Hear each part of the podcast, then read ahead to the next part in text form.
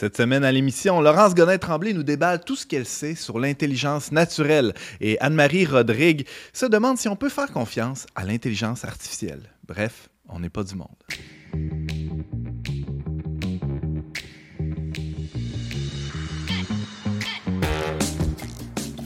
Bonjour à tous et bienvenue à votre magazine Foi et Culture. Ici Antoine Malenfant, votre animateur pour cet épisode sur l'intelligence artificielle. Et je suis très bien accompagné de gens spécialement intelligents aujourd'hui. Simon Lessard, bonjour. Salut Antoine, je suis très excité aujourd'hui pour l'émission. Moi, je suis un peu fébrile aussi parce que moi, je, je, je me questionne pas souvent là-dessus, l'intelligence. Puis pourtant, euh, je suis entouré de gens tellement brillants. D'ailleurs, il y a Anne-Marie Rodrigue qui est avec nous aussi. Bonjour Anne-Marie. Bonjour Antoine. Formée en philosophie, euh, qui a bifurqué, qui a dérivé euh, vers le journalisme, hein, la pauvre.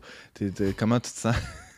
je me sens euh, très heureuse. Euh, le, ça répond vraiment à tout ce que j'aime euh, dans la vie. Là. Uh-huh. J'ai l'occasion de mettre à profit justement mon, mon, long passage en philo.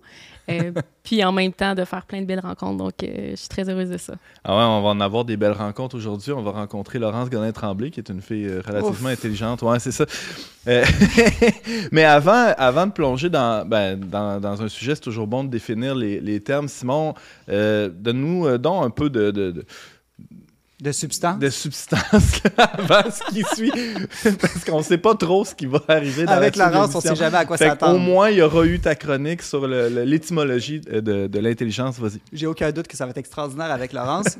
Mais quand même, euh, on peut commencer à aborder l'intelligence à partir des, du sens des mots, tout simplement. Donc, intelligence, ça vient euh, du latin, intelligere, qui est la combinaison là, de deux petits mots, intel, inter, qui veut dire entre ou à l'intérieur, et puis euh, legere, qui veut dire lire ou choisir. Donc, on pourrait dire que l'intelligence, en tout cas au moins au sens étymologique, c'est comme lire entre les lignes ou lire entre les choses. Donc, pas, tout le monde qui est bon pour faire ça. Non, exactement. ça prend de l'intelligence, justement. Donc, pas juste voir des choses, mais voir les relations, les liens, les rapports entre les choses. Ou encore, on pourrait dire lire dans les choses. Donc, pas juste voir les apparences, voir au-delà, plus profondément et puis de voir la nature ou l'essence des choses. Puis aussi, ben, je t'ai dit que l'éguérer, Antoine, euh, un autre sens, c'est il y a lire, mais il y a aussi choisir. ça, hmm. c'est intéressant parce que l'intelligence, c'est aussi sélectionner choisir, hiérarchiser, ouais, mm. entre de, de, multiples informations. Comme si je te demande de, me raconter ta journée d'hier.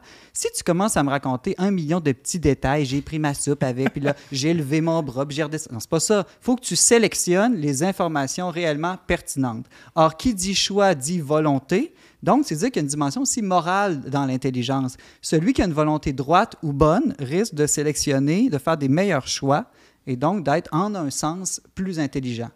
Euh, je prends un peu d'avance sur ce qui nous attend à la fin de l'émission. Pensez-vous que c'est quelque chose de proprement humain, ça, l'intelligence? Pensez-vous qu'une machine peut être intelligente? Hmm. Anne-Marie? Moi, je pense que non. Je pense que c'est euh, c'est un drôle de nom qu'on a attribué à une machine. Euh, de toute façon, pour que ça puisse fonctionner, ça prend un travail humain euh, colossal hmm. derrière ces machines-là pour qui arrivent à, à, percevoir, à reconnaître une chose comme une, puis contrairement à un enfant, par exemple, qui a besoin de, quelques fois, je sais pas combien, pour connaître qu'une carotte, c'est une carotte, là. Hmm ben, une intelligence artificielle a besoin d'un nombre. Euh, un gros entraînement. Très, très c'est ça, un entraînement extrêmement long pour reconnaître, OK, oui, c'est une carotte. Dans toutes Simon? situations. mais, mais... Moi, je pense que c'est une question piège que tu as posée. pour les machines, je suis certain qu'ils ne sont pas intelligents, mais si tu demandes, est-ce que c'est proprement humain? Moi, je pense que non. Je pense que Dieu et même des êtres angéliques peuvent être intelligents. Par contre, je pense qu'il existe une forme d'intelligence proprement humaine qu'on appelle la, la, raison, mais peut-être que Laurence nous en parlera plus. Ben, la raison, ça peut être quand même un, synonyme d'intelligence, non, Simon? Oui, d'ailleurs, dans l'étymologie euh, du mot intelligence, je vous ai parlé du mot latin légere, mais lui-même vient d'un mot grec, lego, qui vient de logos. Et puis, ben, on connaît un peu là, ce mot de logos qui veut dire justement raison ou parole. Euh, et aussi qui veut dire cueillir. Donc, euh, c'est vraiment cette idée encore de choix, de sélection. Euh, l'idée de cueillir ou recueillir. Puis d'ailleurs, des Lego, hein, ce petit jouet pour les enfants, c'est quoi? Ben, c'est de cueillir, classer, recueillir, mettre ensemble, construire, différents blocs, hein, mettre, des, voir les, mettre en relation différents éléments. Donc, si mhm. vous voulez que vos enfants soient intelligents, achetez-leur des Lego. c'est déjà fait en ce, ah, qui, ce qui me concerne. merci beaucoup, Simon. Et maintenant, notre invitée de la semaine, elle figure parmi la liste des 10 chroniqueuses les plus brillantes à On n'est pas du monde. Accueillons Laurence Gonin-Tremblay.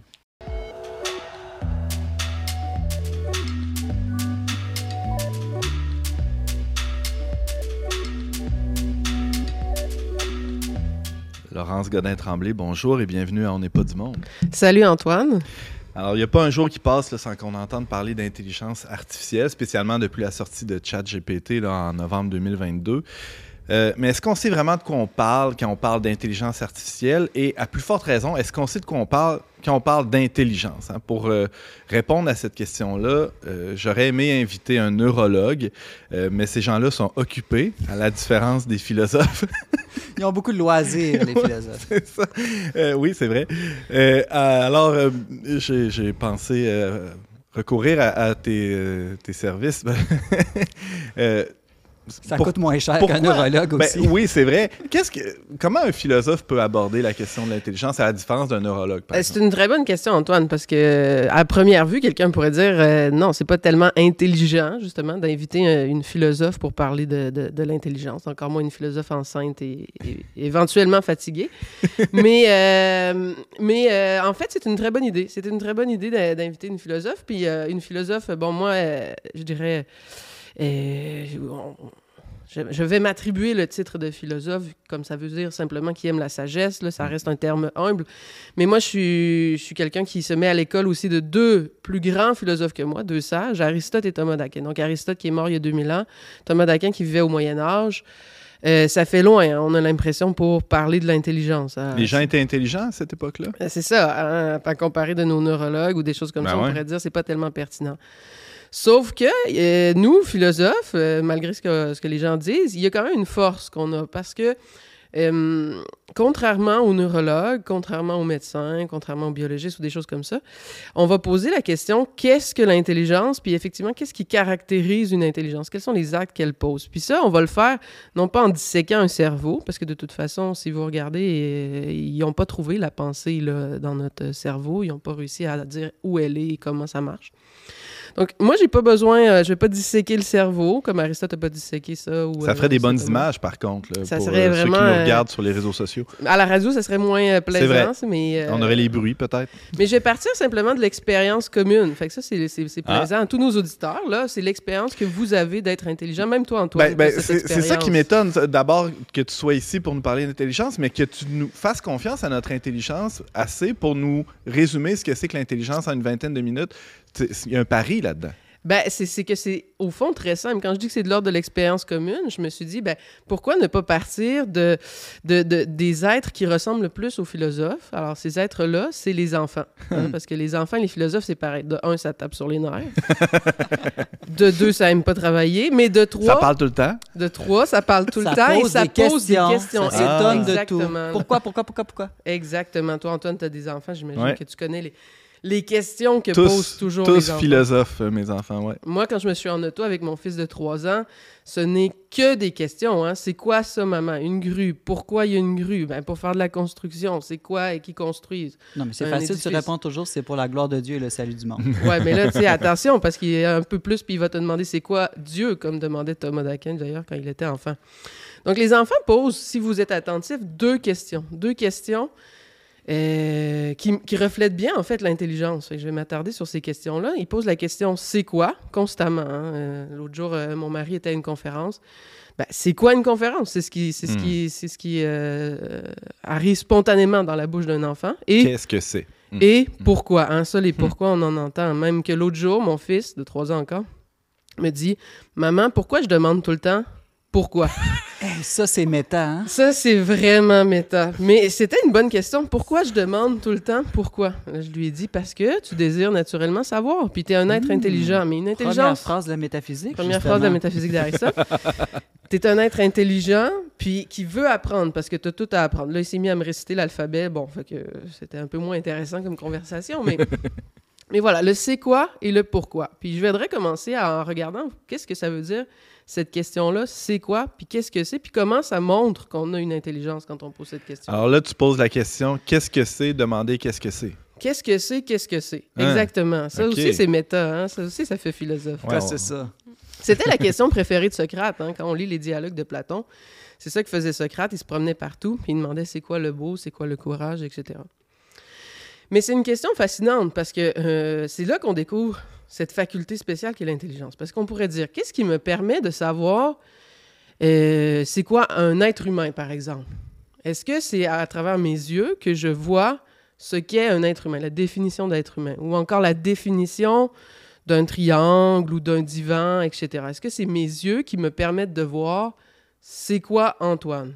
Bon, certains pourraient penser que oui, mais à strictement parler, Les gens qui nous écoutent à, à la radio ou euh, juste en audio sur un podcast, ils, ils ont accès à moi, pas par l'image, mais par ma- le doux son de ma voix quand même. oui, c'est ça. C'est un autre sens. C'est un autre sens. Est-ce Mhm. que aussi c'est par le son qu'on perçoit le, le c'est quoi des choses, par le son que je suis capable de reconnaître l'humanité de quelqu'un, tout ça.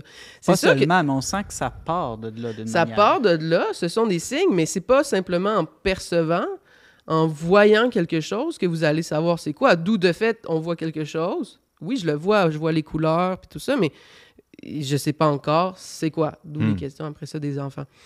Donc, qu'est-ce que fait ma vue, au fond? Ben, ma vue, elle, elle aperçoit euh, des couleurs. C'est ça qu'elle fait. Puis après ça, euh, mon ouïe, elle entend des sons. Mon odorat perçoit des odeurs. Puis est-ce que avec le goût, je goûte le c'est quoi des choses? Si je lèche le divan, est-ce que je vais goûter la divanité Tu vas du goûter divan? un je ne sais quoi. Je vais goûter un je ne sais quoi. là. surtout, ça dépend qui était assis dessus. Mais, ça aussi, ça ferait des bonnes images, euh, je- je vois- oui, c'est Laurence. Mais oui, continue. Donc, quand on regarde ça, on fait, finalement, on se rend compte que chaque sens a son objet propre. La vue, c'est les couleurs, l'odorat, c'est les odeurs, etc. Mais aucun de ces sens-là ne nous permet d'arriver à la définition, par exemple, de l'être humain. Bon, classiquement, on dit l'animal raisonnable, ou la définition du triangle, une figure à trois côtés, etc. Donc, la question qu'on peut se poser, c'est qu'est-ce qui, en moi, quelle faculté de connaissance arrive à connaître cet objet-là? Puis là, c'est là qu'il faut un peu plus se rapprocher de l'objet pour euh, comprendre.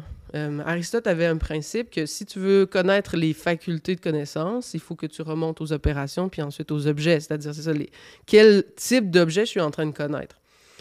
Puis le c'est quoi, c'est vraiment un objet bizarre, si on y pense. Le c'est quoi d'une chose. Par exemple, être humain. C'est un exercice que je fais des fois avec les étudiants quand je donne le cours de logique. Je leur demande venez au tableau et dessinez-moi un être humain. En fait, dessinez-moi l'être humain sans que ce soit tel être humain. Parce qu'on s'entend, la définition d'un être humain, c'est ça. Ou si on faisait plus simple, Antoine, si je te demandais, partons d'un exemple encore plus facile là, pour toi. Partons avec les triangles. Mettons, je te dis, bon, la définition d'un triangle, c'est une figure à trois côtés, t'es Ouais. d'accord? Puis dans cette définition-là, on précise pas si c'est isocèle, scalène ou équilatéral, on dit juste une figure à trois côtés. Donc si je te disais, viens dessiner au tableau un triangle qui n'est que triangle, le triangle. C'est impossible parce qu'il va être nécessairement un, un triangle spécifique, non? C'est ça. Au début, là, je vais dire euh, non, tu t'es trompé, hein, retourne à ta place. Puis là, je vais appeler quelqu'un d'autre, etc. Parce qu'à chaque fois qu'on dessine un triangle, finalement, on est obligé de dessiner tel triangle, un triangle scalène, équilatéral, etc. Puis même avec telle ou telle grandeur. Même chose pour les, les êtres humains que tu as demandé à, à tes élèves de, de- de- de dessiner. C'était nécessairement soit un homme ou une femme ou euh, bon, euh, un grand ou petit. ou- Si je demandais, prends une photo de l'être humain, Hein. ni telle personne, ni telle personne. Puis là, tu pourrais arriver avec, ici, j'ai une belle photo de Ouf! Justin Trudeau, là, Etche Homo. Là, Pourquoi je l'ai choisi? Ben, c'est pas nécessairement que tu sais, c'est mon politicien préféré, mais moi, je le trouve très joli, là, très bel homme. Là, fait que c'est toujours lui que je prends en Tu exemple. fais partie des nombreuses femmes qui, qui, qui Qui l'ont ont un- amené au pouvoir. Un penchant pour euh, Justin Trudeau. je suis quand même rassuré que tu pas apporté une, une photo de Justin Trudeau lors de son combat de boxe. Là, il était torse nu. et ça avait- C'est sûr. C'était moins approprié, mais j'y ai pensé. Quand on regarde ça, ben c'est ça. On n'a pas l'être humain. On a un être humain. Mais on n'a pas, encore une fois, l'être humain en général, celui qui nous servirait à représenter tous les êtres humains. Parce que c'est ça qu'on veut normalement avec le c'est quoi. Quand, Déjà, si euh, tu avais amené une, une photo, même si c'est impossible, de Jésus-Christ, tu aurais eu au moins l'être humain parfait. Au moins, c'est ça. Ça aurait été déjà ça, mais ça aurait été quand même tel être humain. Euh, c'est comme quand Socrate demande à Hippias c'est quoi le beau, puis que Hippias lui répond euh, une euh, belle vierge, une belle jeune fille. Là. Ben, et Socrate lui dit Ouais, mais tu sais, une belle marmite aussi, euh, une belle peinture, euh, une un belle. de soleil. un beau coucher de soleil. En fait, il faudrait que tu me donnes le beau sans que ce soit telle chose. Puis c'est ça qui est difficile. Bon, quelqu'un pourrait dire Je pourrais amener le signe qu'on trouve euh, ou les toilettes, là, ici, euh, de homme. C'est déjà mieux, là. Puis vous remarquez que c'est ça l'idée, c'est qu'on veut montrer que c'est universel puis que c'est pour tout le monde. Fait qu'on met moins de détails. tu sais. On va pas, on va pas mettre des cheveux, on va pas mettre, euh, on va essayer que ça soit le plus universel possible. Mais même ça, c'est raté. Moi, je me souviens quand j'étais enfant puis que je voyais le, le signe pour les femmes, je me disais, j'ai pas ma robe aujourd'hui. Est-ce que je peux rentrer aux toilettes? Tu t'en tenais. ah non, c'est ça. Puis il y avait des accidents. Mais c'est ça l'affaire, c'est que le problème, c'est que l'universel ne peut pas être représenté. Ça ne peut pas être vu. Vous le verrez jamais dans la, dans la, dans la rue, l'universel, le c'est quoi. Vous verrez- vous pouvez pas le représenter, le voir. Vous pouvez même pas l'imaginer. Mais on a besoin quand même euh, de, de l'universel, sinon on pourrait pas, on pourrait pas se parler aujourd'hui. Comment il y, a, il y a une contradiction ou un paradoxe là-dedans du fait qu'il est nulle part, mais on en a tout le temps besoin. Exactement. Ben, c'est, en fait, c'est ça. C'est la, c'est la porte pour découvrir qu'on a besoin d'une autre faculté. Hmm. Ça peut pas être les sens externes parce que, comme on a dit, ça ne se représente pas, ça ne se voit pas. Ça peut même pas être ce qu'Aristote appelait un sens interne, comme l'imagination, parce que l'imagination est une prolongation de nos sens externes quand on y pense. Qu'est-ce que ça veut dire? ben, c'est que finalement, quand on ferme les yeux puis qu'on imagine des choses, ben, on imagine des choses visibles qu'on a vues, des choses euh, qu'on a entendues, comme quand on a une chanson pognée dans la tête. On pense beaucoup que l'imagination, c'est seulement visuel, mais c'est aussi auditif, c'est aussi gustatif. hein. Moi, je suis enceinte, je rêve souvent que je mange la nuit. là. Ben, un rêve, ça, C'est ça. ça. vient justement de notre imagination. Puis dans les rêves, on, on peut, on peut rêver à des odeurs, on peut rêver à des, des saveurs. Euh, moi, toutes les Des sens sont- souvenirs avec la mémoire aussi. C'est ça. Mais à chaque fois, c'est singulier. Si vous imaginez l'homme, encore une fois, vous allez devoir lui donner des traits précis. À la, limite, ça sera comme la photo des toilettes, là, un peu flou puis tout ça, mais ça va toujours être particulier. Donc là, on découvre que notre objet, en fait, il est cet universel-là, ce c'est quoi? Il est immatériel et ça prend une faculté de même immatérielle. Et c'est là qu'on parle de logos, on parle d'intelligence. C'est là qu'on découvre cette faculté spéciale que c'est pas pour un peu, rien. Laurence, que c'est immatériel. Ouais. Donc, on est loin d'un cerveau ou d'un ordinateur. Exactement. Alors, euh, c'est pas pour rien que le, le neurologue ne trouve pas la pensée dans le cerveau, c'est qu'elle n'y est pas. Hmm. Et puis le raisonnement est super simple, c'est le raisonnement qu'ont fait les philosophes. L'objet est immatériel, il ne peut être saisi que par une faculté de même nature immatérielle. Maintenant, l'objection que j'ai souvent, c'est ça prend quand même un cerveau pour penser, ça prend quand même euh, des sens aussi. Puis ça, c'est pas faux. Aristote, qui disait que l'intelligence était immatérielle, disait aussi que toute notre connaissance vient des sens, des sens externes, la vue, l'ouïe, l'odorat, etc. Et des sens internes aussi. L'imagination est nécessaire pour avoir euh, la pensée. Pourquoi il disait ça? Ben, c'est qu'en fait, quand on arrive au monde, on, on sait rien. Maintenant, les c'est quoi, les essences des choses, ce qu'est un homme, ce qu'est un triangle, ce qu'est un divan, si on les connaît pas au départ, comment ils vont venir en nous? Comment est-ce que notre intelligence va les saisir? Ben, ça va être à travers les divans singuliers qu'on va rencontrer, les êtres humains singuliers qu'on va rencontrer, euh, qu'on va pouvoir ben, les voir, les percevoir, les emmagasiner une certaine expérience. Ça, ça prend plusieurs fois pour, à un moment donné, cerner qu'est-ce qui est essentiel. Moi, je me souviens quand j'étais enfant, euh, on était allé chez Daniel, un ami de mon père, qui avait les cheveux longs. Là, ça m'avait jeté à terre. J'étais perturbée parce que est-ce un homme, est-ce une femme? Quand on, est enfant, on n'est pas encore euh, habitué à ce genre de différence-là, puis habitué, de, capable de comprendre qu'un homme se définit pas par la longueur de ses cheveux. Donc, ça avait été euh, tout un choc. là. Sinon, je serais super homme. Hein? Ça serait encore plus homme quand on a moins de cheveux. c'est la même chose aussi, mais et Aristote dit aussi l'aveugle de naissance n'aura jamais le c'est quoi. C'est quoi une couleur? hein, parce que c'est pas la même chose voir une couleur et savoir c'est quoi une couleur, définir une couleur. Ouais. Pourquoi? Ben parce qu'il n'a pas l'expérience de la couleur. Alors, on aura beau lui expliquer, ça Même va si, rien euh, évoquer en lui. Même si l'aveugle arrive avec une définition scientifique, c'est une longueur d'onde ou quelque chose comme ça? Oui, parce que c'est à quelque part, ça c'est une, un peu une définition, euh, on dit opérationnelle de la couleur, là, c'est-à-dire que qu'est-ce qu'on peut constater quand on fait certains, certaines analyses, certaines expériences, mais c'est pas, le- c'est c'est pas, c'est pas justement la, Ça La couleur en- ouais. c'est ça, c'est pas la couleur en tant qu'on l'expérimente ou en tant que vraiment on l'a vu ou Ce serait comme lire une définition de l'amour si j'ai jamais expérimenté le fait d'aimer. Exactement, c'est là que je m'en allais aussi. Là. C'est, il faut avoir l'expérience de la chose pour en tirer, pour en abstraire le c'est quoi. Bon, là, il, avoir reste, une expérience suffisante, comme je disais. Là. il reste deux, euh, deux enjeux là, à soulever, euh, Laurence. Euh, prenons euh, le premier, celui des animaux. là. Ils, ont, ils ont des perceptions, des, des, des sens hein, qui, qui leur, disons, qui les nourrissent d'informations. Euh, Est-ce qu'ils traitent ça de façon intelligente? Bon, c'est ça la question qu'on pourrait se poser. Nous, on a, c'est, facile de nous connaître parce qu'on a l'expérience interne de nous-mêmes. Mais maintenant, je suis jamais dans la tête d'un chat, je suis Non. jamais dans la tête d'un chien. Ça serait toute une journée. mais euh, mais il y a des signes qui nous montrent que visiblement, ils n'ont pas l'air de posséder cet universel, ce c'est quoi? Bon, d'abord, Hey, ça, ça me scandalise. C'est pas vrai, là, les petits hamsters qui trouvent leur chemin dans les labyrinthes, puis le chien de mon voisin qui est tellement intelligent qu'il reconnaît son maître. Ah, mais, mais, mais pourtant, c'est ça. Si on regarde, nous, mettons, notre, capacité à saisir l'universel, c'est ce qui nous rend capable de langage, là, parce que les mots ressemblent un peu à l'universel et s'appliquent à beaucoup de choses, à être humain. C'est pas tout à fait la même chose. Un mot puis un concept, un universel. La preuve, c'est qu'on peut changer de langue puis on pense pareil. on peut traduire ou des choses comme ça. Mais on voit que les animaux n'ont pas ça, d'abord. On voit que les animaux sont pas capables de rire, parce que rire aussi, ça implique une certaine saisie dans l'universel. hein. On saisit comme une espèce d'incohérence. là. Moi, je donne souvent l'exemple. Tu vas te confesser, le prêtre, il fait un pet pendant ta confession. Il y a comme une incohérence. C'est très spirituel, puis là, c'est très animal. Bon, il y en a qui pourraient s'en attrister, là, mais normalement, c'est comme... Ça fait rire parce qu'on saisit dans l'universel l'incohérence entre En même temps, c'est incarné, c'est le mystère de l'incarnation. c'est ça, c'est le mystère de. C'est senti, c'est senti comme confession. Mais euh, L'intelligence, c'est lire entre les lignes. Je sais pas qu'est-ce qui- qu'est-ce qu'il faut lire dans ce cas-là? bon, puis euh, plein de choses comme ça aussi. La liberté qu'on a, Chesterton donne en exemple, la, la preuve qu'on saisit l'universel, c'est qu'on peut vouloir. Moi, dernièrement, je voulais m'acheter une fourgonnette. Je voulais pas m'acheter telle fourgonnette, je voulais pas m'acheter telle euh, autre fourgonnette, je voulais m'acheter une fourgonnette.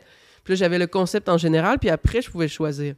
Chesterton voulait ça aussi? Chesterton voulait des fourgonnettes. Mais là, lui, il parle vous- plus de l'architecture, en fait. Il dit, regardez comment... euh, Excusez-moi, là, j'ai divagué euh, sur les fourgonnettes. Je Là, suis là pour te ramener, ouais, ça va. Chesterton, lui, il parlait de l'architecture des différentes maisons par comparaison à, mettons, un oiseau qui fait toujours son nid de, de la même façon, là, toujours de façon très singulière. Fait que là, toi et ton mari philosophe, vous avez acheté un concept de fourgonnette, c'est ça? C'est ça. Puis nos enfants, c'est des concepts, hein, on les a conçus. Mais euh, si je reviens, si je reviens à, à l'animal à ce moment-là, ben, eh, c'est que l'animal, au fond, quand on regarde ça, il n'y a rien qui nous donne à penser qu'il saisit le c'est quoi. Qui- ce qu'on ce qu'on constate plutôt, c'est que oui, il y a l'instinct, une certaine habitude, une imagination plus ou moins développée. C'est ce qui fait en sorte qu'on trouve que des animaux sont plus intelligents que d'autres souvent. C'est une meilleure imagination une meilleure euh, capacité à assembler, à recomposer des images. Mais il n'y a rien qui donne à penser qu'il est libre, qu'il est intelligent, etc. À, à l'autre bout du spectre, euh, on, a, on a parlé des animaux. Il nous reste deux petites minutes pour parler des machines. hein, parce que les machines, à la différence des animaux, n'ont pas vraiment de perception. En tout cas, euh, on, suppose que non. Mais euh, traitent euh, ou euh, mettent en relation des concepts, des idées, des, des formules, des fois aussi Ouais. abstraits, Ouais. abstraites. Euh, Est-ce que les machines, pour autant, sont, sont intelligentes? Bon, là, j'ai en- encore apporté euh, quelque chose pour enfants, là, pour exemplifier tout ça, là, mais Ah, Antoine, sois Pour- attentif, ça va t'aider à va, comprendre. ça va Non, aider merci, à comprendre. Mais ici, j'ai un boulier, là, bien gentil, ouais. un livre de Winnie the Pooh là, qu'utilise euh, mon fils pour apprendre à compter. Puis c'est, euh, c'est- je trouve ça assez représentatif de ce que font les machines. Parce que les machines, bon, on connaît pas le c'est quoi, euh, ça vous pouvez être, en- être sûr, sûr, sûr de ça, mais le fait qu'ils calculent, qu'ils calculent autant de probabilités, des choses comme ça, ça donne vraiment l'impression qu'ils sont intelligents. Et qu'ils, euh, mais c'est là que, bon, j'en parlerai peut-être moins du pourquoi, là, justement, de cette seconde question. Mais il faut voir que calculer, c'est pas la même chose que raisonner, ce que nous on fait quand on cherche le pourquoi d'une chose. Pourquoi penser, par exemple, bon, je, je- je- j'ai comme, euh, mettons, au début de ma grossesse, il y a tout le temps un moment, je me demande pourquoi, est-ce que je suis enceinte, pourquoi je devrais penser ça? Puis là, je cherche des signes Bon, j'ai des nausées, je suis fatigué, etc. Bon, je raisonne pour trouver une solution. Les machines, eux, calculent. Puis quand ils calculent, ça ressemble un peu à ce boulier-là. Là. Bon, ça, c'est très simplifié, là. Mais dans le livre ici de Winnie the Pooh, là, ceux qui sont à la radio, je vous le décris, là, mais il est écrit, par exemple, 1 plus 1 égale 2. Donc là, ce que l'enfant doit faire, c'est simplement prendre un pot de miel, le tasser, un autre pot de miel, le tasser. Donc mon fils fait juste regarder 1, 1, il les tasse.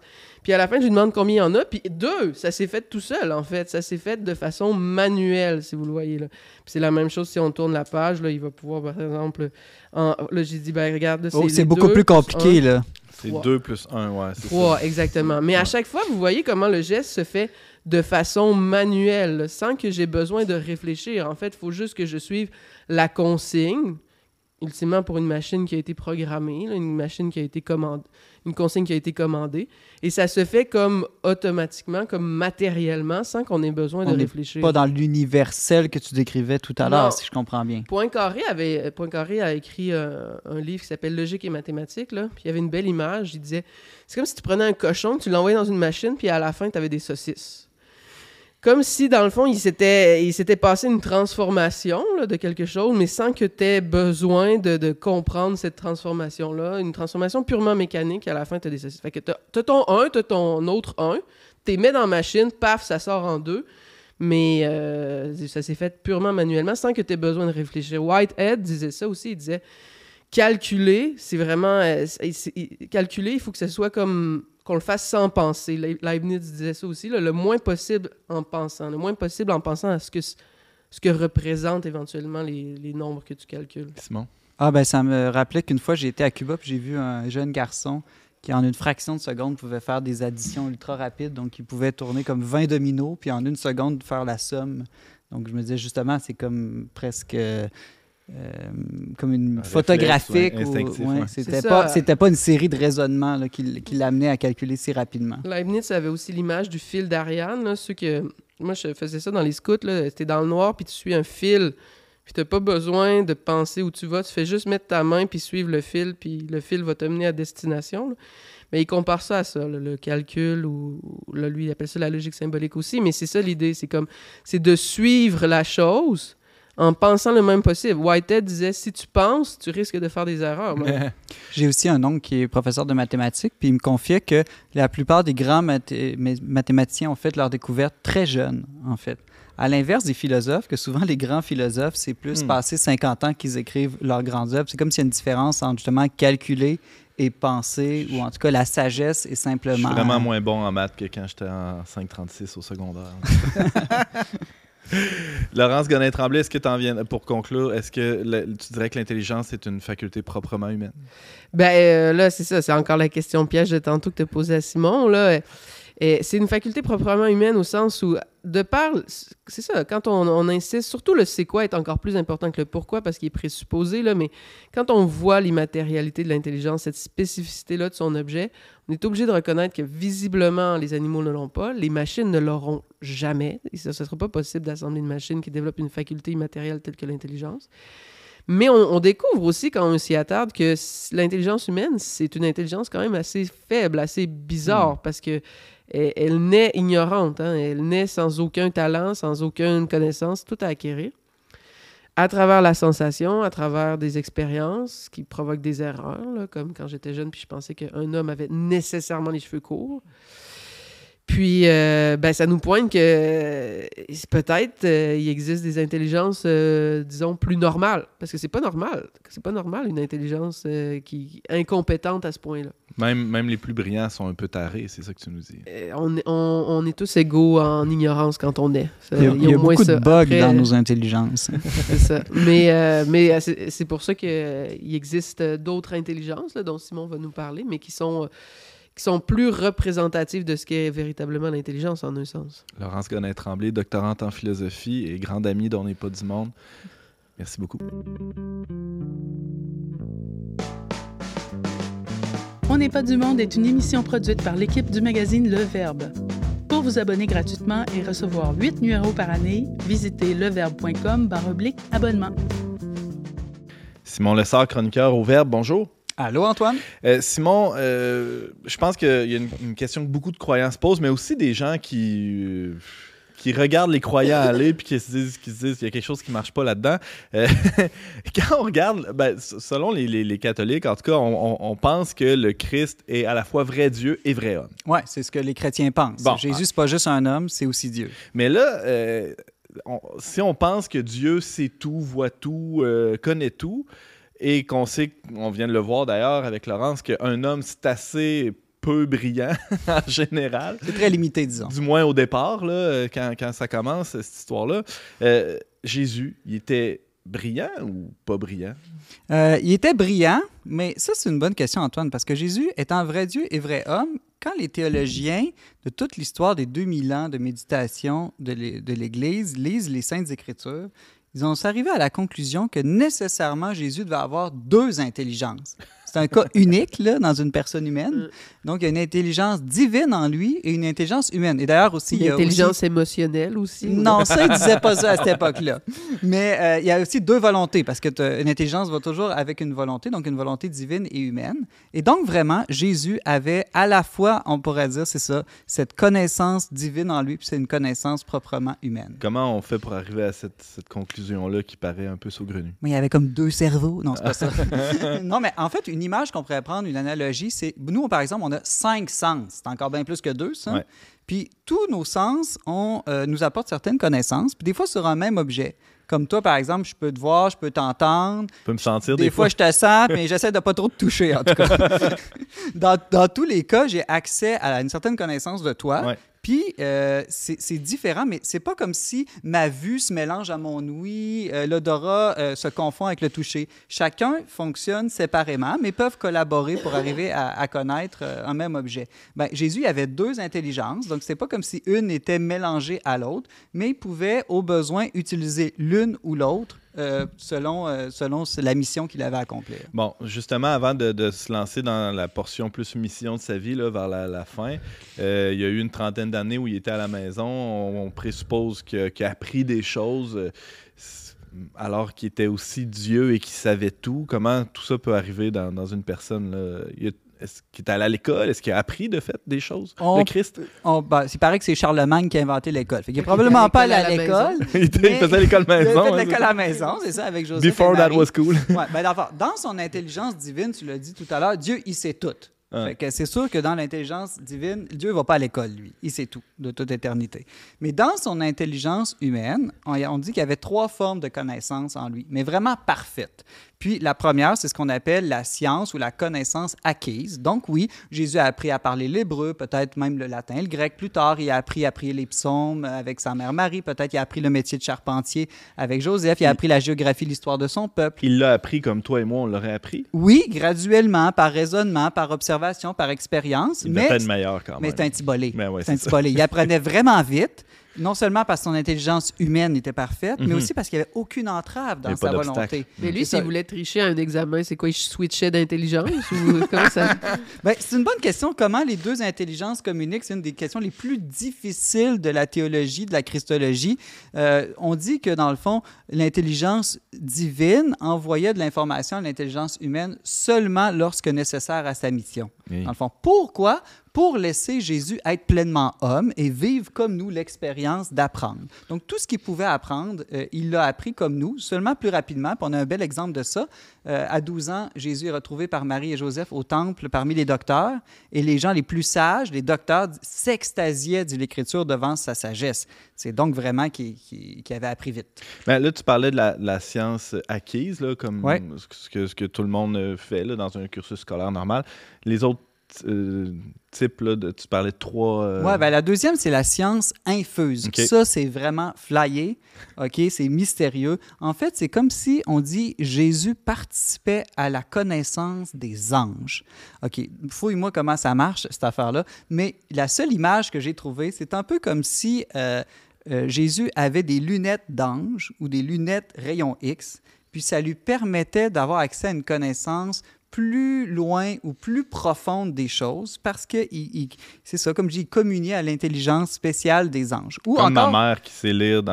en me regardant, elle, sait lire à travers moi, là, un peu comme ça, non? Hmm, C'est je- plus fort que l'intuition. Ouais, moi, moi, je dirais plutôt que c'est comme quand tu utilises un microscope ou un télescope. Ah. C'est-à-dire que tu as comme un outil, c'est quand même ton œil humain, ton œil qui, qui voit, c'est quand même ton intelligence qui connaît, Hmm. mais tu as comme accès à un outil qui te permet d'aller plus loin grâce à cette science infuse-là. Et la- le troisième type de science? Bon, on l'appelle des fois science divine. À, à faire attention, c'est pas la même chose que son intelligence divine. C'est-à-dire, dans l'intelligence. C'est bien mêlant, cette Eh ouais, c'est malin. Jésus a deux intelligences, une divine, une humaine. Ouais. Puis dans l'humaine, il y a aussi une science divine. Dans le fond, c'est que Jésus, là, depuis l'instant de sa conception, il jouissait de ce qu'on appelle la vision béatifique. Dans le fond, là, je vais peut-être te scandaliser, Antoine, mais Jésus, il avait pas la foi. Un athée. Un mécréant. Non, il avait pas la foi. La foi, hein, c'est croire sans voir, on pourrait dire ça. Ouais. On peut avoir des bonnes raisons de croire, mais on voit pas directement ce qu'on croit. Jésus, lui, il voyait Dieu directement dans son intelligence humaine, mais il était aussi bien heureux grâce à ça, dès l'instant de, de sa conception. Donc, il a Mm. toujours été l'homme parfaitement heureux parce qu'il jouissait dans son intelligence de la vision directe de Dieu. Ça l'a Comme nous, on n'aura plus la foi euh, après, après cette vie. Là, de- Quand, Saint Paul la dit foi seule la ciel. charité va rester, Hmm. c'est qu'on n'aura plus besoin de la foi. Ni Il n'y avait donc pas l'espérance non plus. non, il n'y avait pas, il avait pas l'espérance. Ça paraît avait la bizarre de charité. dire ça comme ça.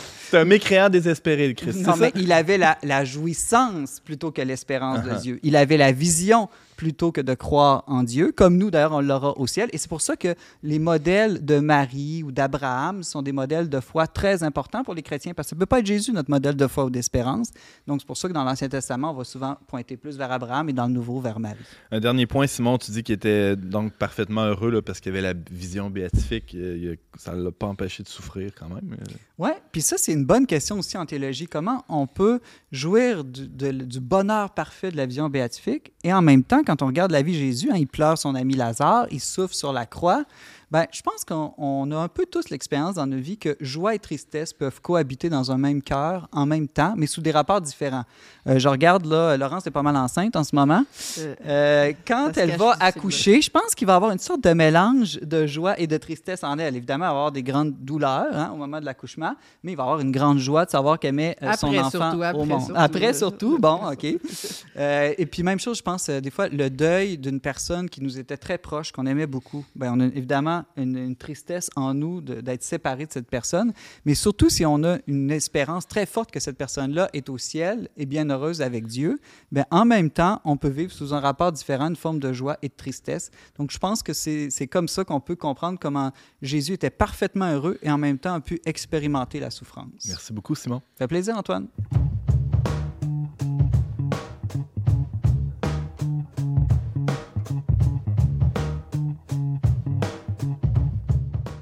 Anne-Marie Rodrigue, journaliste pour le Verbe Média. Bonjour.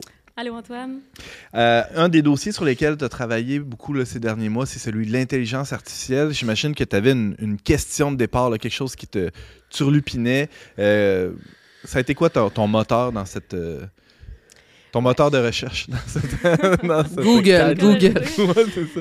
Oui, ben moi, une chose que j'entendais souvent, c'était euh, ben, l'intelligence artificielle, là, c'est un outil comme un autre. Là. C'est comme. Euh, euh, c'est comme un marteau, là, tu sais, un marteau, euh, ben oui, tu peux faire du mal avec, tu peux assommer quelqu'un avec, mais sa, sa finalité au marteau, c'est quand même juste de t'aider à clouer des clous. Construire Euh, des choses. de construire des Ben ouais. maisons, c'est ça. Puis, euh, au fond, dépendamment de ce qu'on fait avec le marteau, mais on peut faire du bien avec. Puis l'intelligence artificielle, si on s'en sert correctement, mais on peut s'en servir pour le plus grand bien de l'humanité. Hmm. Moi, je sais pas, il y avait quelque chose qui me disait que ben, dans, dans sa structure même, l'intelligence artificielle était peut-être pas juste un, un outil. euh, Pas un marteau comme un autre. c'est pas un marteau comme un autre, exactement. Puis euh, c'est ça, euh, au cours de, du reportage, dans le fond, j'ai pu rencontrer des, des experts sur la question, puis des, des différents penseurs qui m'ont permis de, de me faire une tête là, sur la question. Alors, ce reportage-là va être publié dans le numéro spécial euh, du, euh, euh, d'avril, hein, le printemps 2024 euh, du, du, euh, du Verbe. Mais là, nous, ici, on n'est pas du monde, on, est, euh, on a accès à, ta science, Anne-Marie. Euh, tu as fait des découvertes. Oui, c'est ça. Ben, une première chose qu'il faut se dire, peut-être une petite euh, désillusion euh, en partant, c'est que l'intelligence artificielle, c'est une industrie qui se développe dans un contexte socio-économique euh, particulier, qui est le nôtre, c'est-à-dire le capitalisme. Et dans ce contexte-là, les innovations qui sont le plus... inciter à se développer, c'est celles qui vont euh, permettre de faire le plus de profit, de rendre euh, Le plus rapidement possible. le plus rapidement Mm. possible, de gagner des nouvelles parts de marché, d'être plus efficace, d'être plus productif. Donc déjà ça, c'est une petite, euh, en- une petite entorse là, au concept de neutralité parce que Mhm. souvent c'est le profit qu'on va prioriser plutôt que la recherche du bien commun, puis de, de- de chercher à mettre en place des innovations qui répondent à des vrais besoins. Mais ça, Mhm. c'est vrai pour tous les outils dans notre monde actuel. Pas même les compagnies qui font des marteaux aussi cherchent à faire du profit. Effectivement, sauf qu'il y a des industries plus lucratives que d'autres. Puis euh, mon, mon, C'est mon- pas les marteaux les plus lucratifs? Non, non, euh, c'est pas vraiment. Les, les haches. ah, OK. c'est ça. Les chaînes ça. Mais euh, non, c'est ça. Puis pour vous donner un exemple, là, dans le fond, si on se dit l'intelligence artificielle, c'est quoi exactement? Mais on est en contact avec ça à travers les technologies qu'on utilise euh, le plus quotidiennement, là, que ce soit les réseaux sociaux, euh, les jeux vidéo pour certains, euh, les plateformes Netflix, Prime, tout ça. Bon. Dans le fond, ces plateformes-là, on va surtout parler des réseaux sociaux, là, euh, sont structurés là, comme volontairement pour créer une addiction comportementale. Ah, pourquoi? On va voir un petit peu plus tard. Euh, Puis c'est pas un hasard si le temps d'écran augmente dans la population, c'est que c'est vraiment fait pour qu'on soit de plus en plus capté par l'écran. Puis c'est tout notre temps de loisir qu'on pourrait euh, occuper justement à nourrir des, des, des, des relations, à contempler, euh, prier, peu importe, mais est plutôt récupéré par ce temps d'écran-là. Puis, étant donné que c'est un temps captif, c'est pas nécessairement un temps où on, on se restaure, où on se repose réellement. Puis ça, on peut s'en rendre compte quand on vient de passer euh, deux heures sur Instagram, là, c'est c'est c'est Tu ça. fais On- ça, toi. Ah, C'est- c'est Ça recharge pas tes batteries. non, ça vide la batterie dans tous les sens du terme. Ben, Anne-Marie, euh, Ouais. là, euh, pour la, la plupart des gens, là, ben, ce que tu décris là, c'est le, travail des algorithmes. hein, c'est ce qu'on, ce Ouais. c'est les algorithmes là, qui, qui sont derrière les GAFA, qui, qui euh, sont derrière les moteurs de recherche comme Google, qui sont derrière aussi, tu tu disais, la structure des réseaux sociaux. Ouais. Des algorithmes, l'intelligence artificielle, c'est, synonyme, c'est la même chose, ça? Ben, les algorithmes, c'est un peu comme les petits ouvriers de l'intelligence artificielle.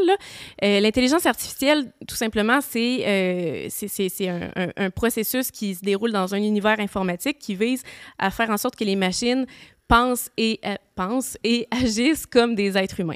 OK? Et pour ça, euh, elle se dote d'algorithmes qui sont en gros des recettes, là, des étapes euh, selon un certain ordre, ordre qui permet d'arriver à un résultat satisfaisant. Euh, puis, quand je parlais des, différentes plateformes qui sont conçues pour euh, capter notre attention, il y a quatre mécanismes qui sont employés pour ça. Euh, D'abord, mettons, si on se représente un réseau social, ça va vous fournir toutes sortes de buts. Puis l'être humain, pour orienter nos actions, ce qui nous fait avancer, c'est de se poser des buts. Puis là, ben, votre but, ça peut être de vous faire des amis, de vous faire connaître, de mettre une belle photo. Puis, euh, une autre accroche, euh, un autre mécanisme utilisé, ben, c'est que par rapport à cette photo-là, cette description-là de vous-même, vous allez avoir des, des interactions sociales. OK, ben je me rends compte que si euh, je prends ma photo comme ça par en bas, là, en dessous de mon menton, ça l'attise moins les commentaires positifs. Donc là, pour, je, vais, je vais vouloir progresser. Le sentiment de progrès, c'est une autre accroche. Ouais. Euh, puis je vais vouloir faire mieux la prochaine fois. OK, donc je vais placer mon cellulaire un petit peu plus haut. Je pense que ça, ça a l'air de mieux fonctionner. Donc, vous voyez un peu euh, les accroches. Puis la quatrième accroche qu'on utilise, c'est euh, la boucle d'inachèvement qu'on appelle. C'est le fait que, par exemple, le réseau social a un, un flot de contenu euh, infini. En fait, si, vous regardez des Reels ou des vidéos TikTok, c'est comme inépuisable. Euh, puis Faut en surtout plus, pas arriver au bout de ça. non, non, Hmm. c'est ça. Il n'y a, y a- y a pas de y a pas de moment où ça vous dit, ben vous avez fait le tour, allez vous coucher. C'est- pas tant qu'on en veut plus, c'est- plus qu'on on se dit peut-être que le prochain va être enfin intéressant. exactement, exactement. Ça Puis, coûte pas grand-chose parce que c'est pas long. Fait que tu te dis, euh, Ouais. je peux bien regarder un de plus. c'est ça, c'est ça. Sûrement que ça le prochain dure- va ça être fait encore une meilleur. heure que j'en regarde un de plus. c'est ça. Puis, euh, pendant qu'on nourrit ces comportements-là, nos comportements sont analysés par les algorithmes, c'est là qui rentre en jeu, et euh, nos comportements, c'est-à-dire toutes nos préférences, là, ce qu'on préfère regarder, ce qu'on préfère acheter, tout ça, c'est vendu à des compagnies. Et euh, les, comp- les compagnies, après ça, euh, nous envoient de la publicité pour qu'on achète Mieux leurs ciblé. produits. Ouais, Ah ouais. voilà. Mieux C'est très ciblé. utile à la connaissance de soi. hein. Moi, quand je vois la pub qu'on m'envoie, Ouais. j'apprends plein de choses miroir. sur moi. Ouais, c'est pas si beau finalement. C'est ça. Fait que c'est ça que je voulais dire tantôt, que c'est peut-être plus lucratif que l'industrie des marteaux. Là. Vous voyez l'ampleur que ça prend. Euh, si tu permets, là, t- on Ouais. parlait de marteau, mais il y a des outils quand même. Tu disais ça nous fait gagner du temps, mais ce Ouais. temps-là, euh, bon, on- en fait, on, on, on- on le perd là, dans toutes sortes de niaiseries. Euh, moi, je suis quand même content d'avoir un lave-vaisselle, par exemple, ou je suis content d'avoir un GPS. Euh, à partir de quand ça devient comme malsain ou tu sais, préférable d'avoir un copilote? Vous allez me dire, ça dépend c'est qui le copilote. Là? Je veux pas te partir de chicane de couple là, ici. Là, mais- Oui, oui, je comprends ce que tu veux dire. Euh, mais effectivement, là, un GPS, on est, on est généralement assez content d'en avoir un, là, mais il y en a qui suivent encore les bonnes vieilles cartes euh, puis qui préfèrent euh, s'éloigner du GPS. on Mais les juge pas. Là. on les juge pa- pas, on C'est les paresse aussi. Dernièrement, je disais à mon mari, faudrait bien qu'on arrête de mettre le GPS pour aller chez mes parents. C'est comme si- Oui. On est rendu là, je pense, Pierre-Luc. là. Ouais, on ouais, sait jamais, il y a peut-être un accident, puis le GPS, il va nous calculer un autre Mais chemin. exactement, c'est ça. Puis en fait, là, les algorithmes, ce qu'ils font, c'est de réfléchir à notre place. Puis dans le cas du GPS, on aime bien ça parce que lui, il est capable de calculer s'il y a des travaux, s'il y a euh, des routes barrées, des, des- des- du trafic, peu importe. Nous, on peut difficilement faire ça, puis on trouve ça bien pratique de lui déléguer cette tâche-là. Sauf qu'on réfléchit plus s'il réfléchit à notre place. Moi, ça Ouais. fait 50 fois que je vais chez Benjamin, puis je sais toujours pas comment m'y Ben, rendre toute seule. Ouais. Faudrait que tu commences à faire ça un est effort. Comme, euh, à un moment donné, tu te dis, bon, là, on l'essaye. Là, on l'essaye. On sans essaie de se rendre chez les beaux-parents. on essaye, là. On, risque. capable de trouver la maison de ma mère. là. Je trouve tellement ça angoissant, moi aussi, un GPS. Euh, moi, moi, je suis, je suis- c'est ça, je préfère les cartes. Euh, mais c'est ça. Bon, il y, a- il y il y, a des- il y a des lieux où l'application des algorithmes, là, est, est- c'est ça, comporte des enjeux un petit peu plus grands que euh, calculer le meilleur itinéraire. Euh, Puis il y a eu des, il y a eu vraiment des scandales qui ont été euh, rapportés. C'est une une autrice qui s'appelle Virginia Banks. Elle, les cas qu'elle a recensés, c'est aux États-Unis, mais c'est comme vraiment intéressant pour nous aussi. Des compagnies d'assurance avaient utilisé des algorithmes pour, euh, ça, pour gérer le, le- service auprès des clients et des patients qui étaient extrêmement malades se sont vus couper leur assurance alors qu'ils en avaient besoin parce qu'on est aux États-Unis, on a besoin de ça pour recevoir des traitements ou euh, des, des soins. Euh, donc, c'était quand même une question de vie ou de mort. Dans d'autres cas, c'était des personnes euh, qui s'étaient fait priver d'aide sociale puis qui en avaient grandement besoin. Donc, de façon générale, les algorithmes sont extrêmement fiables. Mais C'est d'ailleurs comme ça qu'on va les vendre. Là. C'est- c'est- Exactement. C'est c'est très, très fiable. Puis on, on va les vendre aussi en disant, mais c'est encore plus objectif qu'un être Ben humain oui. parce que, bon, les, les Hmm. êtres humains, on a tendance à être Les biaisés. êtres humains aussi font, font des, des erreurs, puis les, poli- les politiciens ou les fonctionnaires peuvent euh, avoir des failles aussi dans Tout leurs fait. programmes sociaux. L'affaire, c'est que si c'est un fonctionnaire qui fait une erreur, mais tu peux quand même rejoindre une personne humaine, puis euh, dans, dans la Après quatre heures conversation... d'attente. Après quatre heures d'attente, Hmm. mais quatre heures, c'est quand même euh, très court comparé au temps où on a besoin d'analyser un algorithme pour comprendre comment il fonctionne. En fait, c'est pratiquement impossible. Un algorithme, là, on appelle ça une boîte noire pour exprimer le fait que C'est opaque. c'est opaque, c'est, c'est, c'est- on, on- on ne peut pas voir là où a eu lieu l'erreur. On peut déduire que, OK, ben dans tel formulaire, euh, les bénéficiaires n'avaient pas rempli telle case, donc probablement que l'algorithme a pris ça pour une fraude. Euh, puis c'est pour ça qu'il a barré, par exemple, euh, les, les polices d'assurance. Hmm. Mais il y a encore un gain, parfois, à être servi par un être humain. C'est peut-être une surprise, mais c'est le cas.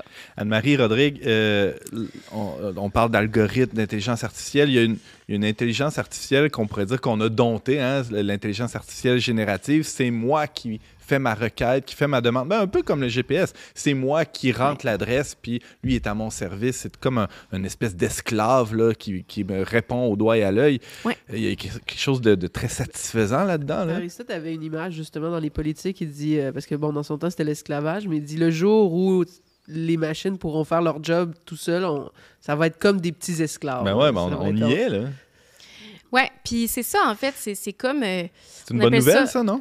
Oui, ben c'est assez largement perçu comme tel, même si euh, ChatGPT, on l'entend, là, c'est c'est critiqué et tout.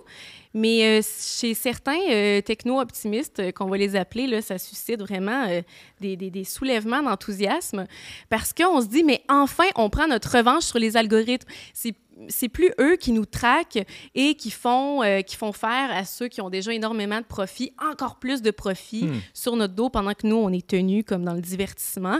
Euh, donc là, exactement, comme tu as dit, on peut leur faire des requêtes, puis c'est inouï là, le nombre de fonctionnalités que ChatGPT et euh, ses autres euh, Des exemples. les, les- les- les autres exemples de ChatGPT. On peut euh, tout simplement leur donner, le, le- le- par exemple, le nouveau PDF du livre que vous venez de vous acheter, euh, puis lui demander de vous en faire un résumé. Donc, vous n'avez pas besoin de lire le livre, vous n'avez même pas besoin de le résumer vous-même, il va le faire à votre place. Vous pouvez lui donner les textes que vous avez écrits dans votre vie, puis il va décoder votre style, puis être capable de vous répondre, de vous faire un résumé de vos textes dans votre propre style. Ça fait partie des requêtes que vous pouvez lui faire. Ou de dessiner la couverture du livre aussi. Oui, ça, c'est pour les intelligences génératives qui peuvent faire ouais, des images ou même des vidéos, effectivement. Euh, Mais c'est plutôt moche, moi, je trouve. C'est-à-dire que ça, ça dépasse Ouais. jamais le niveau de première année de cégep. Là. ouais, pour l'instant, on est, on, est capable de on est capable de les reconnaître, effectivement. Mais Ouais, il y a même c'est- des... c'est- récent, là. Ça fait quoi, Ouais. un an et demi que c'est sur le marché? On peut s'imaginer que dans cinq ans, ça va être. euh, Oui, puis déjà, là, on, a- on est allé à une conférence euh, où on nous présentait justement l'utilisation de ChatGPT euh, dans les médias. Puis, euh, il y a déjà des versions de ChatGPT plus académiques qui sont faites justement pour euh, prendre tout le, le- le travail de recherche. Euh, par exemple, y a un journaliste, tu n'as pas le moyen de te fournir un assistant euh, de recherche, ben ChatGPT va le faire pour toi. Puis, on dit même que pour un journaliste, là, euh, c'est merveilleux parce que ChatGPT peut te fournir des angles pour approcher ton prochain sujet. Puis, Dieu sait que quand tu es un journaliste, parfois trouver le bon angle, c'est quand même un, un beau casse-tête. Euh, J'ai rencontré récemment en France une journaliste qui m'a donné un exemple où elle a utilisé euh, ChatGPT. Elle préparait un reportage de terrain sur la déforestation en Amazonie, mais elle avait besoin de, de statistiques. Puis là, euh, ça leur a pris plusieurs jours de lire plein de recherches sur l'Amazonie. Donc ChatGPT lui a sorti ces statistiques euh, plus rapidement pour connaître, mettons, en telle année et telle année, ça a été quoi le, le taux de déforestation. Google aurait pas pu le faire, ça? Ben, je pense que ça, ça aurait été plus long parce qu'il fallait analyser plusieurs documents pour arriver précisément de telle année à telle année, c'était quoi, par exemple. Mhm. c'est quoi le gain d'avoir cet assistant-là euh, à portée de main, comme un petit esclave, comme on disait tantôt? Mais c'est ça. Le gain, finalement, c'est que on nous dit, ça, la phrase n'est pas de moi, c'est justement de la conférence à laquelle j'ai assisté, puis on disait, euh, ChatGPT, c'est la fin du syndrome de la page blanche. Hmm. Donc, euh, plus jamais de manque d'inspiration. Mais justement, moi, ce que je vois là, c'est qu'on est en train de se priver d'une étape du travail intellectuel où on met euh, à profit notre créativité puis notre sens critique. Euh, quand on fait de la recherche, on doit justement discerner entre les informations qui sont vraies, entre les informations qui sont fausses. Euh, on doit organiser notre pensée de manière cohérente. Que ce soit nous, que ce soit notre assistant qui le fait, dans tous les cas, c'est un être humain qui tire profit de mettre sa pensée à l'épreuve. Puis peut-être que pour nous, on se dit, ben moi, j'ai appris à synthétiser, j'ai appris à faire de la recherche. C'est pas grave si j'utilise cet outil-là. Puis euh, on peut apprendre aux nouvelles générations euh, à, bien les utiliser, mais à quoi ressemblerait une génération qui n'aurait jamais mis ces habiletés-là euh, à l'épreuve? Euh, ça serait la privée d'une- de la, joie de la découverte aussi, non? Exactement, parce que quand, quand on approche euh, une, une œuvre nouvelle, qu'on qu'on la confronte avec nos idées, euh, parfois on est dans l'obscurité, il y a des choses qu'on ne comprend pas. Puis le moment où la lumière se fait, où la connaissance jaillit, justement, ça procure une joie que ChatGPT, dans son, dans son remâché de résumé, nous procurera pas, certainement pas. Le temps file, Anne-Marie, il nous reste quelques secondes. Qu'est-ce que tu ferais là, du temps qui te serait libéré là, si, tu utilisais davantage ChatGPT dans- ou, ou une intelligence artificielle générative dans ton travail? C'est ChatGPT ou c'est toi, là? Ouais, c'est ça, qui sait? C'est ça aussi le problème avec ChatGPT. Euh, ouais, ben c'est ça. Un, euh, euh, des arguments de vente de ces technologies-là, c'est ça va vous libérer du temps pour ce qui compte le plus. Mais justement, moi, je me demande qu'est-ce qu'on a de mieux à faire de notre temps que d'écrire avec nos propres mots, euh, que euh, de, de, de, de confectionner nous-mêmes nos recettes, là, parce que là, vous pouvez demander à ChatGPT euh, ce que vous pouvez faire avec vos vieux légumes flétris dans votre frigo. Plutôt que d'appeler ta mère ou ta belle-mère pour lui Ouais. demander qu'est-ce que tu... meilleur usage d'un poireau et de carottes, par exemple. C'est exactement. Ou même, euh, vous manquez d'inspiration pour raconter une histoire à votre enfant, vous pouvez demander à ChatGPT. Mais moi, mes plus beaux souvenirs d'histoire quand j'étais petite, c'était je demandais à, mon père ou ma mère de me raconter une histoire dans sa tête. Ça, ça voulait dire une histoire qu'on n'avait jamais entendue, qu'on savait pas comment que ça allait finir. Puis c'était vraiment les plus belles histoires. Fait que je pense que je pense qu'on peut faire ça de notre temps. Anne-Marie Rodrigue, journaliste pour Le Verbe Média, merci beaucoup. Merci à je toi. Je rappelle qu'on peut lire ton texte dans le numéro spécial de printemps 2024 du Verbe. Merci. Merci. Vous avez un commentaire, une suggestion ou une question pour l'équipe d'On n'est pas du monde? Contactez-nous via les pages Facebook et YouTube du Verbe Média ou écrivez-nous directement à onpdm à commercial. C'est déjà tout pour cette semaine. Avant de se quitter, des suggestions culturelles de nos chroniqueurs, chroniqueuses. Euh, commençons par Anne-Marie. Oui, mais moi, je vous suggère euh, Le Capital algorithmique. Ça a été écrit par euh, Jonathan Martineau et Jonathan Durand-Folco. Euh, c'est deux Québécois, deux professeurs d'université qui ont écrit cet ouvrage-là. Puis, ils, ils, dévoilent justement un peu le contexte de développement de l'intelligence artificielle, le contexte capitaliste, puis aussi toutes les répercussions que ça a dans les domaines politiques, en écologie, justement, parce que l'intelligence artificielle est extrêmement coûteuse sur le plan planétaire, notamment. Le capital algorithmique chez EcoCCT, euh, publié en 2023. Merci Anne-Marie. Laurence? Alors moi, c'est euh, un manuel de logique, là, rien de plus euh, dynamique et érotique. Là, mais euh, c'est le manuel euh, Principe de logique de, écrit par Victor Thibodeau, là, que je connais bien à l'Université Laval. Euh, on me demande souvent là, si j'ai envie de faire de la philosophie tout seul à la maison, si j'ai envie de me former pour mieux réfléchir, mieux raisonner, mieux définir, argumenter, qu'est-ce que je peux faire? Ben, ce manuel-là, je trouve qu'il est bien fait. Ça se fait de façon autodidacte. Il y a des exercices, des corrigés. Les explications sont claires et simples. C'était pas fait pour des étudiants de philo, mais vraiment pour euh, des étudiants euh, de tout cursus. Donc, euh, je trouve que pédagogiquement, c'est un, très bon livre. Principe de logique de Victor Thibodeau aux presses de l'Université Laval. Simon, rapidement. On connaît plein de films sur l'intelligence artificielle, dont 2001, l'Odyssée de l'espace, de Matrix ou Terminator. Mais moi, je vous propose Her. H-E-R, mm. sorti en 2013 avec Joaquin Phoenix. En fait, c'est que lui, il sort d'une peine d'amour, puis il se dit, ah, pourquoi, c'est tannant, là, les femmes, puis tout ça. Fait que je vais plutôt essayer d'avoir une relation émotive avec une intelligence artificielle. Puis à travers ce film-là, je dirais, on, découvre aussi quelque chose d'essentiel à, à, l'expérience humaine. Que qui finalement, les femmes, c'est pas si pire ou... ben, que l'imperfection, que l'émotivité, que la relation réelle, c'est irremplaçable surtout. Mm. Merci Simon, merci Anne-Marie et Laurence aussi d'avoir été avec nous. Et euh, je vous invite à partager cette émission sur vos réseaux sociaux. Euh, n'hésitez pas à, à, propager la bonne nouvelle dont n'est pas du monde. Je remercie Marie La Liberté et Marianne euh, Martin à la technique. Et et on se retrouve la semaine prochaine pour un autre épisode d'On n'est pas du monde.